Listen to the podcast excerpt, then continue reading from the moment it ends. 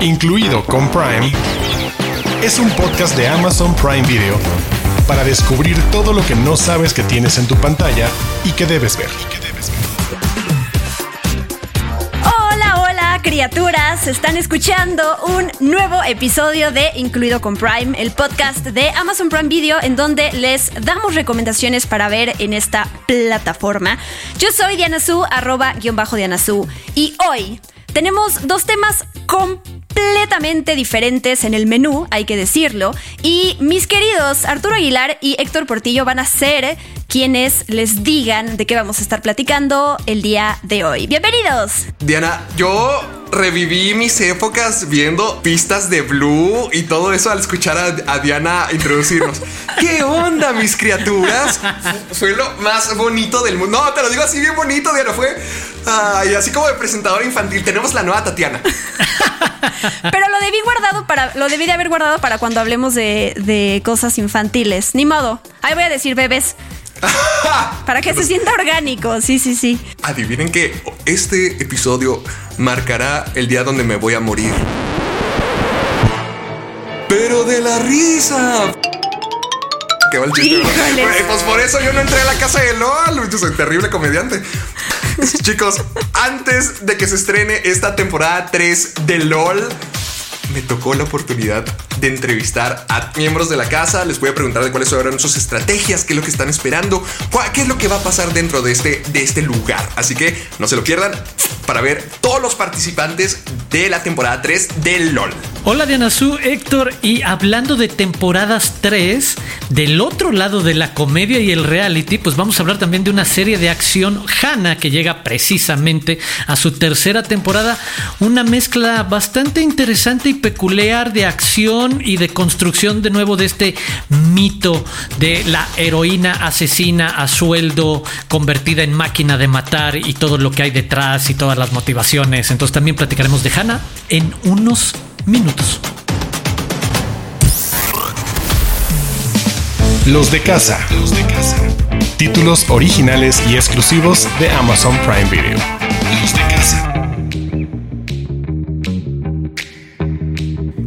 Ya lo anticipó Arturo, hoy vamos a estar platicando de la tercera temporada de Hannah. Que ya dijo el director que va a ser la última. No se preocupen, no vamos a revelar spoilers y de hecho nos vamos a concentrar en contarles de qué se trata la primera temporada de Hannah, por si no tienen idea de dónde viene, porque además es un nombre bastante ambiguo, ¿no? Llamarle a una serie Hannah, ¿qué- ¿de qué puede tratar? O sea, alguien puede pensar en una comedia romántica, como en algo de risa, y esta serie tiene que ver con thriller, con espionaje, con acción, como ya lo describió Arturo hace rato, o sea, describió al personaje más letal de la vida, más que John Wick, así describió eh, Arturo a Hannah, que es la protagonista de esta serie, pero vámonos un poquito para atrás, ¿de dónde surge? Joe Wright hizo una película en 2011 que se llama así, Hannah. De ahí parte esta serie que obviamente, pues con ocho episodios por temporada, expande la historia y se toma algunas libertades creativas. La película es protagonizada por Saoirse Ronan y me aseguré de, de pronunciar bien Viste su todos nombre los videos de tantas- YouTube, ¿verdad? Sí, Sí, sí, sí, exacto. de Jimmy Corrige a Kimmel, todos. de Jimmy Fallon, todos Sí, presentándola ya para sabía. poder decir ¿Cómo bien. Saoirse? Si sabes pronunciar eso, la verdad es que eres bastante culto y letrado. Pero bueno, la serie parte de esta película. Quiero contarles rápidamente el contexto, ¿no? Cómo empieza el primer episodio de Hannah, que es que tenemos a este eh, agente que es interpretado por Joel Kinnaman, que entra a un cunero y secuestra a una bebé. No sabemos qué está pasando, se la lleva y dice se la voy a entregar a su mamá. Entonces se suben al coche, él, la bebé y la mamá de la bebé. Una persecución, chocan, tienen un accidente y la mamá de la bebé se muere.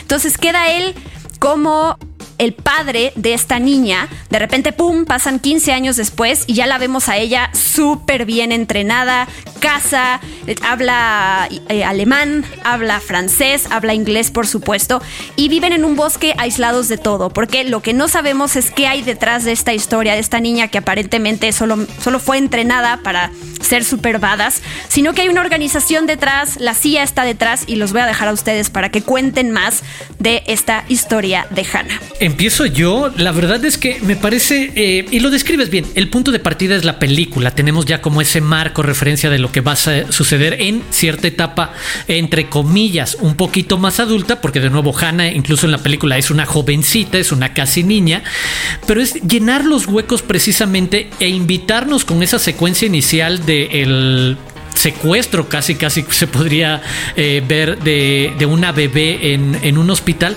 para ir llenando todos los huecos de qué lleva a esta persona, en este caso a este padre sustituto, a entrenarla de esta manera y a convertirla además en una asesina que después va a tener misiones, que va a tener participación, ya sabes, en este enredo de corporaciones dedicadas a tratar de hacer algo, a proteger algo o a destruir a alguien o a derrocar a alguien o a resolver problemas. Y obviamente aquí es creo donde lo atractivo de que una serie trate de desarrollar tal cual, en lugar de dos horas, en ocho episodios, al menos en la primera serie, y después en otros ocho en la segunda y otros ocho en la tercera, todos estos detalles de cuáles son las misiones y complicaciones, e incluso creo que lo platicábamos la semana pasada con La Rueda del Tiempo y con eh, Cóctel Explosivo, darse tiempo para en cada uno de estos episodios y a lo largo de la historia mezclar con el desarrollo del personaje, sus motivaciones, el qué significa convertirte en una asesina desde muy pequeña y por qué lo hicieron, a las secuencias de acción, que creo, y de nuevo no les he hecho a perder mucho, pero creo que la, la, serie conforme va avanzando va mejorando en sus secuencias de acción. A mí me parece que la segunda temporada es mucho mejor para quienes quieran la parte de acción, más que el desarrollo psicológico del personaje. A mí me parece que ese es el arco narrativo a grandes rasgos para no echarles mucho a perder de la primera temporada, el quién es ella, de dónde vienen los personajes alrededor de ella, el contexto, llamémoslo, sociopolítico de espías internacional. Y la segunda temporada mucho más concentrada en agárrate porque esta es una máquina de matar y nos lo va a demostrar en cada episodio, en este caso ahora protagonizada por Esme Creed Miles. Fíjate, se me hace fregoncísimo todo lo de acción, se me hace muy muy padre todo eso, pero es que también, no sé si llamarlo coming of age, pero es que Hannah no conoce nada. ¿Y sí? Hannah no conoce nada más allá fuera del bosque. Lleva 15 años sin poder salir. Lo que hace John Kinnaman, lo que hace su papá Eric, es que tiene marquitas rojas en, en los árboles hasta donde puede ir Hannah. Entonces nunca ha visto nada de la vida. Cada vez cuando logra finalmente interactuar con otra persona, casi le termina rompiendo toda la muñeca. y, eso es algo muy bonito. O sea, la acción, El beso de chef. Pero ver a Hannah emborracharse o ver a Hannah enamorarse o ver a Hannah echarse pues, pues, uno de esos cigarros que dan risa es como muy bonito, es, muy wholesome, es muy, es muy padre poder ver a, una chica que, como tú y Diana dijeron, ha sido entrenada toda su vida para ser una máquina de guerra, una máquina de muerte y está tiene la oportunidad también de descubrir de qué se trata la vida y por qué la vives, cuáles son las gente que vale la pena vivirla. Porque ya pasando un poquito a la segunda temporada sin dar spoilers, Hannah no era la única bebé. Queda posibilidad de que haya algunas cuantas personitas más allá afuera que no fueron rescatadas por Joel Kinnaman. Entonces, Hannah se puede llegar a topar con muchas cosas. Y eso es algo que me gusta. Cómo Hannah tiene la relación de papá-hija con, con Eric. Y también otras vemos que las relaciones no tienen que ser de sangre per se, pero ya estamos cuestionando qué es real y qué no. Si realmente a una persona que no lleva nuestra sangre, le podemos decir familia o le podemos decir papá. Y es algo que vamos viendo también más en la segunda temporada, donde ya nos empezamos a preguntar más temas filosóficos y morales acerca de qué real, qué no, qué nos tratamos de convencer a nosotros mismos para vivir una realidad que tratamos de evadir. Se me eso es lo que se me hizo muy padre y, además súper enfermo. Para tratar de no dar tantos spoilers, en la segunda temporada vemos más de eso. Gente tratando de convencerse a sí misma de que no, es que mi vida es perfecta. No, es que esta es mi familia. No, este es mi papá. No, este es mi. Y es horrible, es horrible porque tú sabes que no, que no es así, pero ves, bueno, ves a la gente tan emocionada de sus familias Ay, que, te estresa. Hijo, hay un personaje, está Carla, Carla, la amiga de Hannah, más, más que Hannah. A, Carla le traía una tirria, estaba enojado, enojado toda la temporada, como que, mujer, eso no es real, acéptalo. E, está muy padre, o sea, sí tiene la acción, tiene el drama, pero también tiene esa pregunta de la moralidad de qué es real, qué no, qué, qué tanto nos podemos engañar a nosotros mismos. Eso es lo que a mí me gusta. Sí, estoy totalmente de acuerdo contigo. Es muy importante añadir esto de coming of age porque lo es. No es una percepción tuya y no es que te hayas fijado en eso, ¿no? Si es esta parte la tiene la serie. De hecho, hay una escena bien bonita en donde ella no sabe que es un sneakers y le ofrecen una barra de chocolate y entonces, o sea, ella queda completamente eh, maravillada con ese sabor. Y ya que mencionaste esto de los otros bebés que puede haber, además de ella, sí me parece importante mencionar esa otra parte de la trama, que sí es como que este secreto que se revela al final de la primera temporada, pero justo para que sepan que hay todavía mucho más en la segunda y por ende en la tercera y última que vamos a ver. La CIA tiene un proyecto que se llama Utrax y están modificando el ADN justo de, de varios bebés para mejorar sus habilidades y convertirlos, si se puede decir, en super soldados, ¿no? Entonces, cuando Hannah está lidiando con esta parte de eh, el crecimiento, de salir del bosque y ver este mundo tan grande que hay allá afuera, la violencia que hay, la gente buena también, por supuesto, cuando llega a, pasar todas estas cosas, la relación que tiene con su papá, se encuentra también con este, esta otra revelación enorme que da pie a la segunda temporada. Entonces, imagínense todo lo que va a pasar ahí, las amigas y enemigas que va a tener dentro de, de este programa, de esta escuela, y la, tercera temporada justo va a llegar a darle fin a todo esto. Y sí vamos viendo una evolución en el personaje que tiene que ver con esto del coming of age que tú dices, ¿no? A mí me impresiona este personaje tan letal. Me recuerda mucho a Nikita, me recuerda mucho a Perfecto Asesino, ambas de, de Luc Besson en donde tenemos a este personaje tal cual que dices, Dios mío, no me lo quiero encontrar en la calle porque qué miedo. Hay, una parte de la primera temporada que a mí me dejó así la sangre helada, porque tenemos varios personajes que están involucrados en todo el misterio que hay alrededor de Hannah y su creación, pero hay un personaje que le tiene... O sea, que no puede escuchar llantos de bebé. Y eso se me. Cuando vi eso, o sea, sí se me hizo como que, ¡ay! Muy frío porque está involucrada en todo esto. O sea, como, como ahorita lo dijo Diana, están criando bebés para poder convertirlos en armas letales. Pero hay cosas que se han hecho con bebés que no han servido, bebés que, que pues que no van.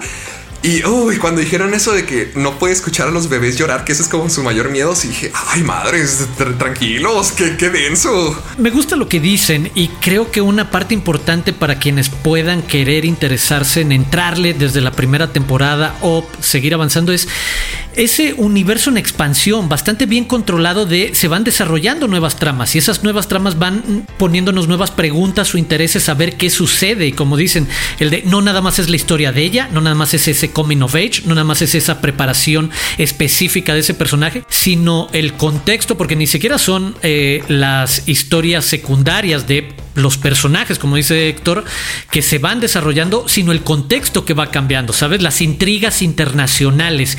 Y otra parte que me gusta mucho y que creo que tiene un plus para la gente que en una de esas se lo estaría pensando dos veces es esa ligereza del coming of age que no entra de manera tan natural en este tipo de retratos de asesinas o violentos o, físicos y, de golpes, pero que tal cual la descripción de alguien que ha estado aislado del mundo o de las experiencias cotidianas durante todos, todo este tiempo significa que va a tener que encontrarse en esas situaciones como la que describía Diana Su para no echarles a perder ninguna otra posible sorpresa de qué significa el primer momento en el que descubres un chocolate, el primer momento en el que te enamoras o reaccionas de manera visceral a un momento de ese tipo que pasa más por lo emocional, sentimental, no por la capacidad de ser una máquina de matar, pero que solo tiene Hannah en esta posibilidad de explorar mucho más a detalle a lo largo de una temporada al personaje mientras vas poniendo lo que, lo que dice Héctor que nos gusta es el de los trancazos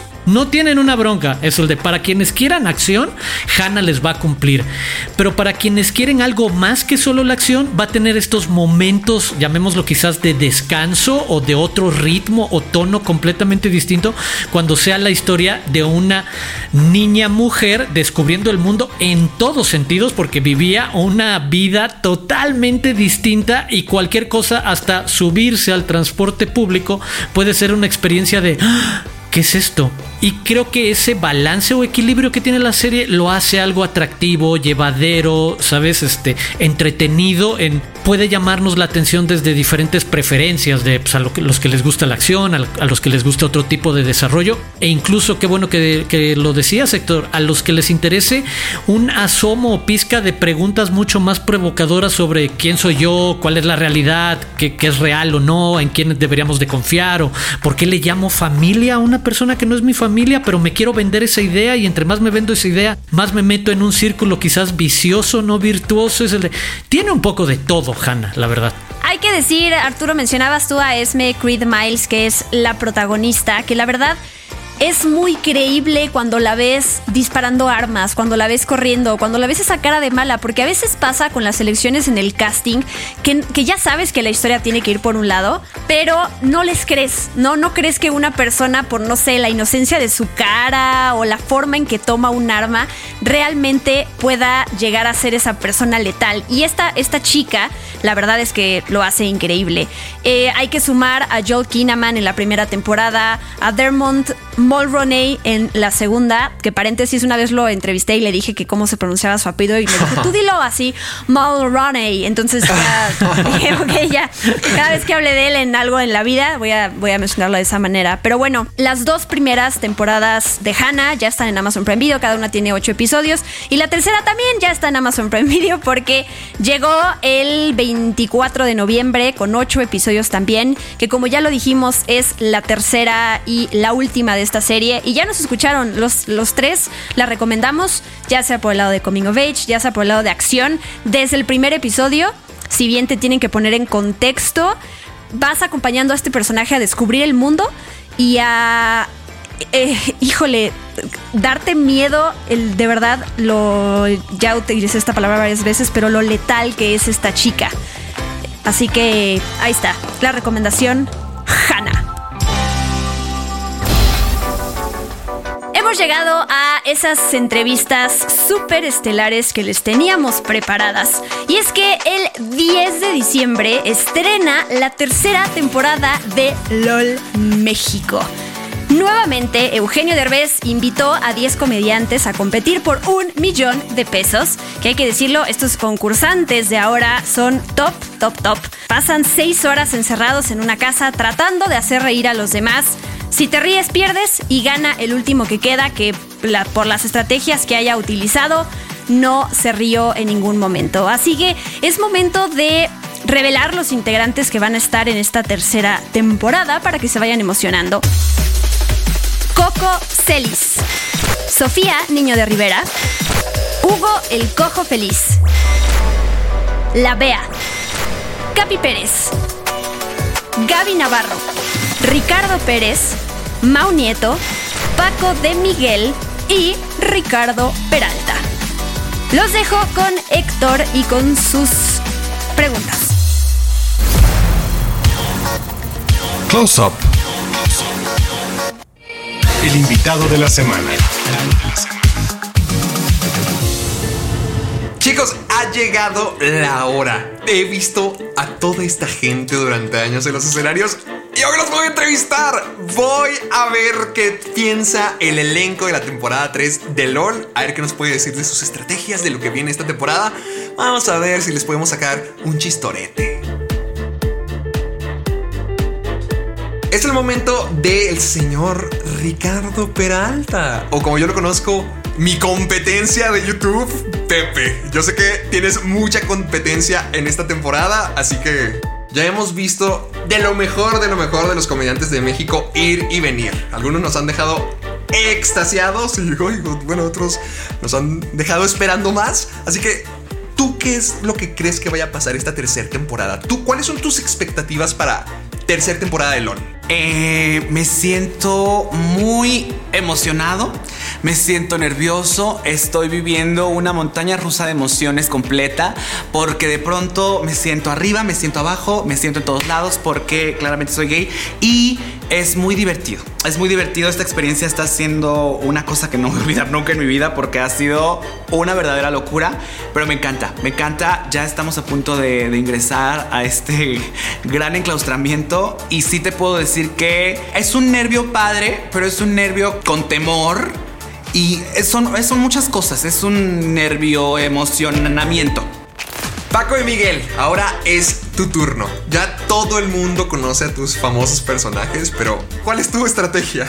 No, pues mi estrategia, o sea, es este. O sea, yo voy, yo voy como bien blindado con personajes. Eso es como, como una parte que traigo yo, que creo que puede ser una ventaja que, eso me permite jugar un poquito como con las emociones de los, de, los integrantes de la casa. O sea, yo, yo siempre voy a estar como en un mood, claro, de, no reírme, pero sí en un mood como normal, muy, muy zen con los personajes, pero planteando situaciones pues, que no requieran que yo me ría.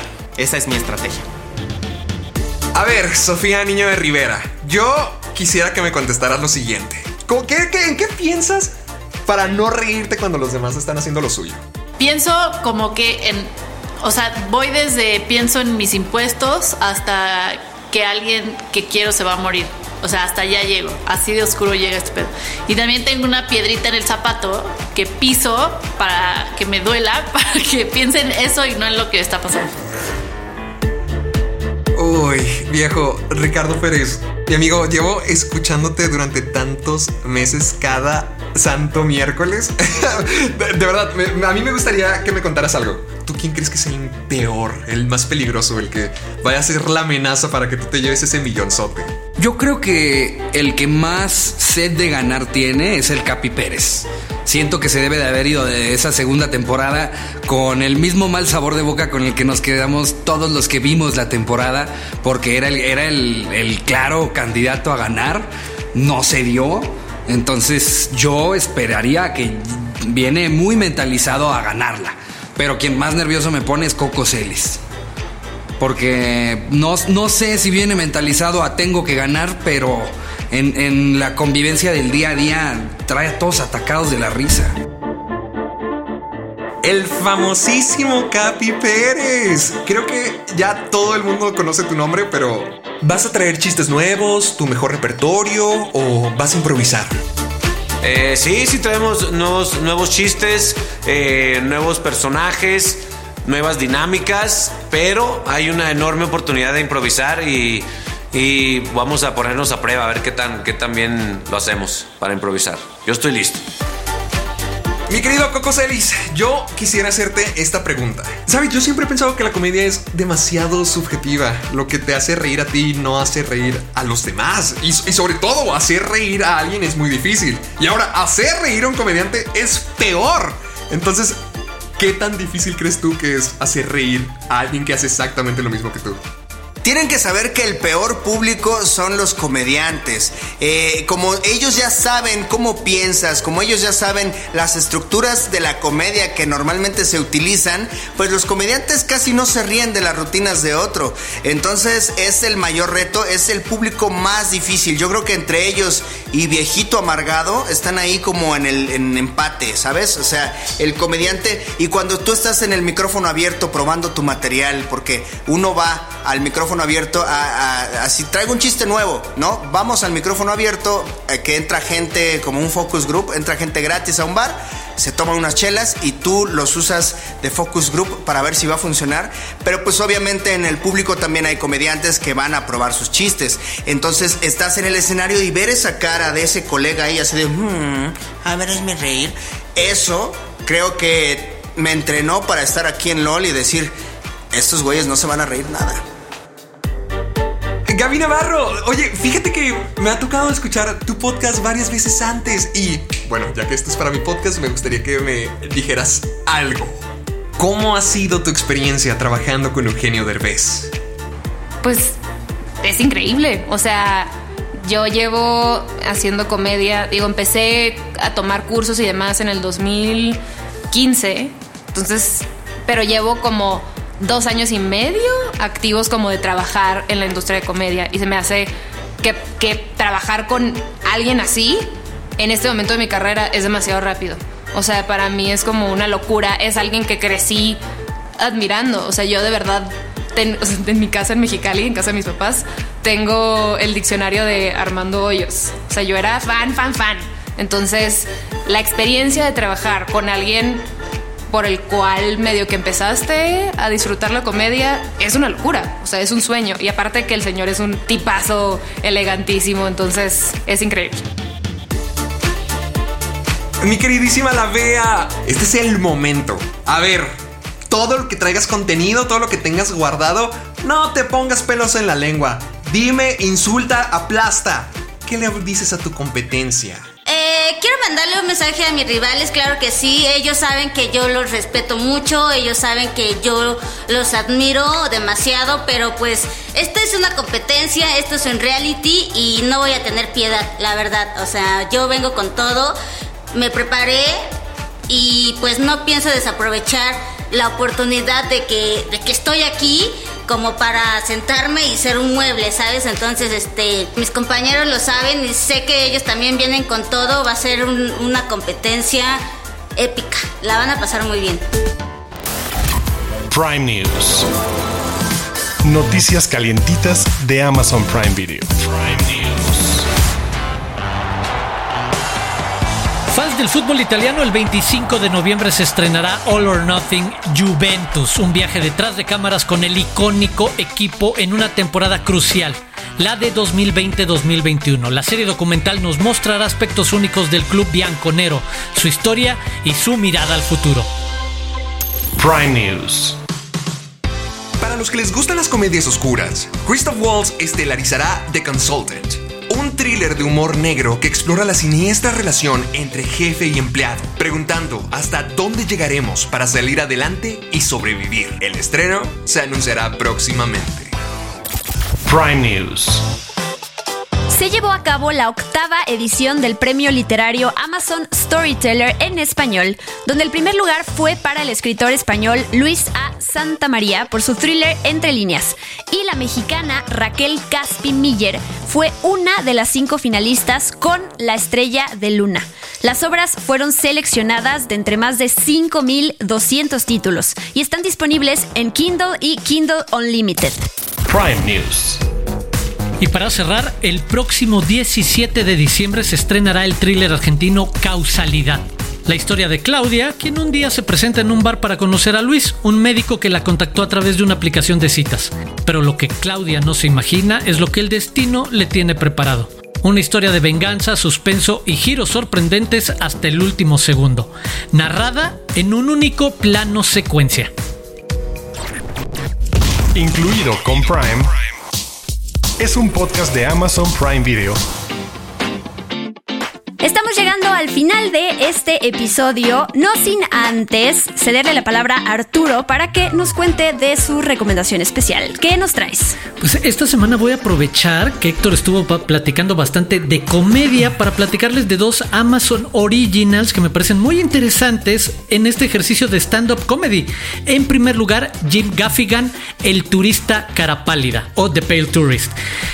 Jim viaja por varias partes del mundo y hace este ejercicio de conocer un poco la cultura. Lo hace con España, lo hace con Canadá, de conocer a los habitantes y a partir de esas experiencias crear una rutina de stand-up comedy que presentará con ese público. En verdad vale bastante la pena. Y la otra comedia que el, otro ejercicio de stand-up comedy que les quiero recomendar, un especial también, es Jimmy O Yang, una ganga, este personaje que muchos pueden ubicar por Silicon Valley. La verdad vale muchísimo la pena ver este su especial de comedia en el que nos cuenta todo sobre lo que significa para él la representación asiática y ser un asiático americano por obviamente la herencia cultural que tiene.